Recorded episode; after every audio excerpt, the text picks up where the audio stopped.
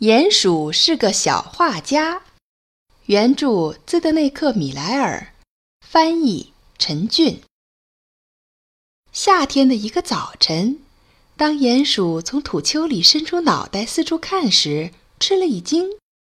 草地上有好多奇怪的罐子，还有一些带把儿的又长又尖的东西，横放在罐子上或者插在罐子里。这些东西放在草地上真不好看。鼹鼠想把这些碍手碍脚的东西弄到一边去，可是它费了很大的劲儿也搬不动。鼹鼠还惊奇地看到这些罐子里流出了一些液体，有黄的、蓝的，还有红的。这是什么呀？鼹鼠想。突然，鼹鼠的身后传来一阵可怕的笑声。一只狐狸来到了鼹鼠身旁，狐狸可怕极了，满嘴尖尖的牙齿闪着白光，很吓人。狐狸一下跳到了罐子中间，鼹鼠吓得转身就跑。突然，鼹鼠发现草地上还有一样东西，看起来毛茸茸、软乎乎的，也许可以藏进去。鼹鼠朝这个东西跑去，原来这是一支大画笔。鼹鼠钻了进去。随着鼹鼠走来走去，大画笔的毛毛一会儿张开，一会儿收拢。鼹鼠以为自己很安全，可是这些都瞒不过狡猾的狐狸。鼹鼠藏在画笔里，笑得好得意，以为自己骗过了狐狸。而旁边的狐狸偷偷的笑，马上就要逮住小鼹鼠了。鼹鼠正高兴呢，狐狸一下子拎起了画笔。这下鼹鼠藏不住了，它再也笑不出来了。鼹鼠知道自己很危险，赶快逃跑了。狐狸吃了一惊，拿着画笔就追了上去。慌慌张张的鼹鼠跳到了圆圆的罐子上，可惜有一个罐子没有盖子，咚的一声，鼹鼠掉了进去。罐子倒了，好多好多黏黏的红色液体流了出来。狐狸好奇地看着。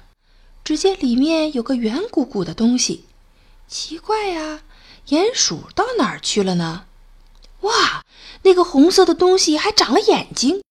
凶恶的狐狸从来没见过这么可怕的东西，它吓得夹起尾巴逃跑了。快，快点跑，赶紧躲开这个大眼睛的红妖怪！穿过树林，越过草地，狐狸一溜烟儿地朝远方逃去。这时，鼹鼠从红色的颜料里爬了出来，一步一步朝自己的洞走去，在他身后留下了一串红色的小脚印儿。鼹鼠的好朋友小老鼠躲在石头后面，看到了刚才的一切，他从石头后面跑出来，祝贺鼹鼠吓跑了坏狐狸，还说他也要像鼹鼠这样打扮。那还不容易？草地上的罐子里有各种颜色的颜料。也有很多画笔，给小老鼠换新装再简单不过了。该死的狐狸又转了回来，它有了新的下手对象。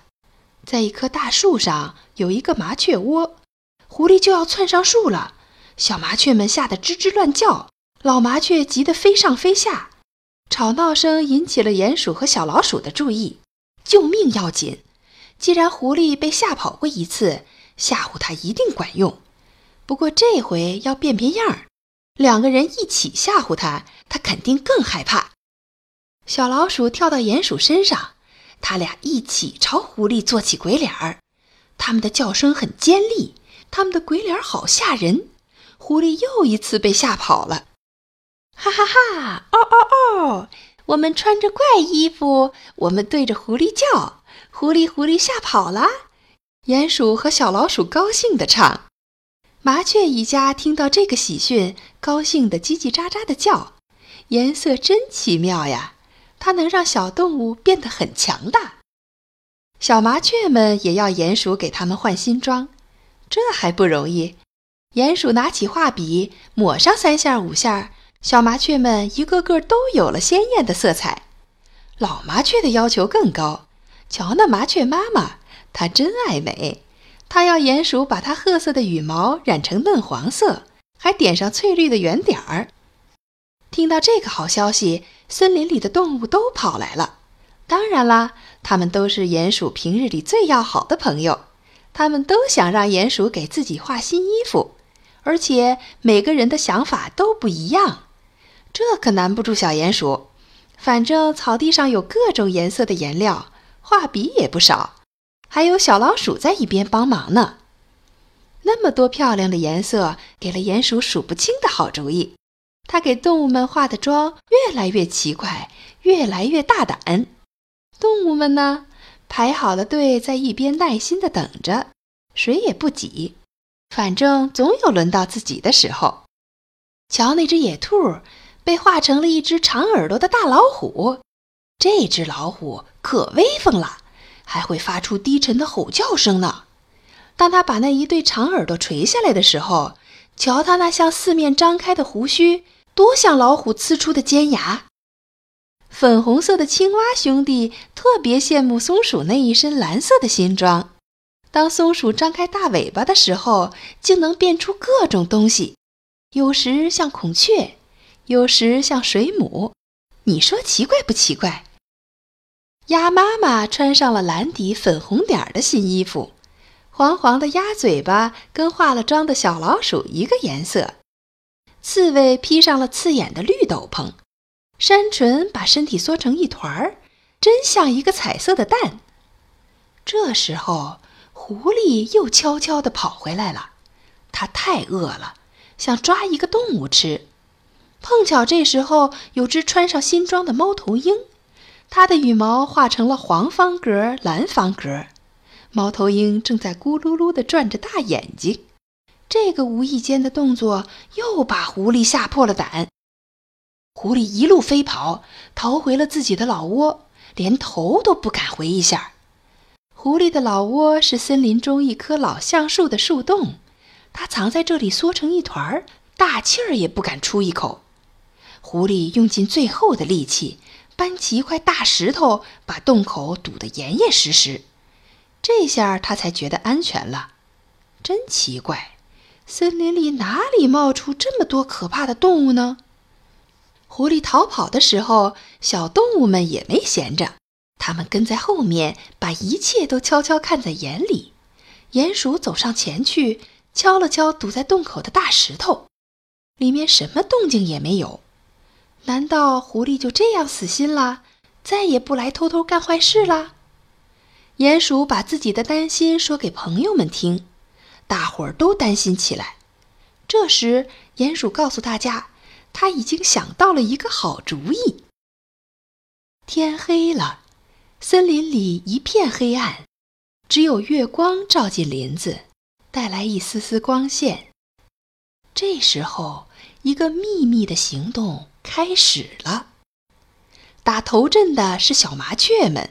他们叼着蘸满颜料的笔，给树梢涂上颜色。接下来是野兔和松鼠，他们把树干涂成蓝色，把树叶刷成黄色。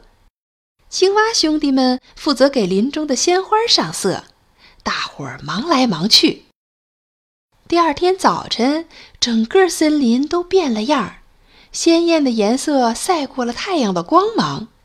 狐狸小心地挪开石头。伸出脑袋一看，眼前的景色让他觉得自己好像在做梦。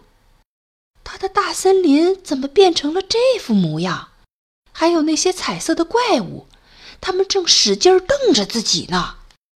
狐狸赶紧又用石头堵住洞口。鼹鼠和他的朋友们想：怎样才能把狐狸引出洞来，永远的赶走它呢？这时，兔子有主意了。野兔在橡树根部使劲打洞，一直把洞打到了狐狸洞里。野兔猛地出现在狐狸洞里，虽然它自己也很害怕，但是狐狸害怕的更厉害。狐狸飞快地挪开石头，像闪电一样逃出洞去。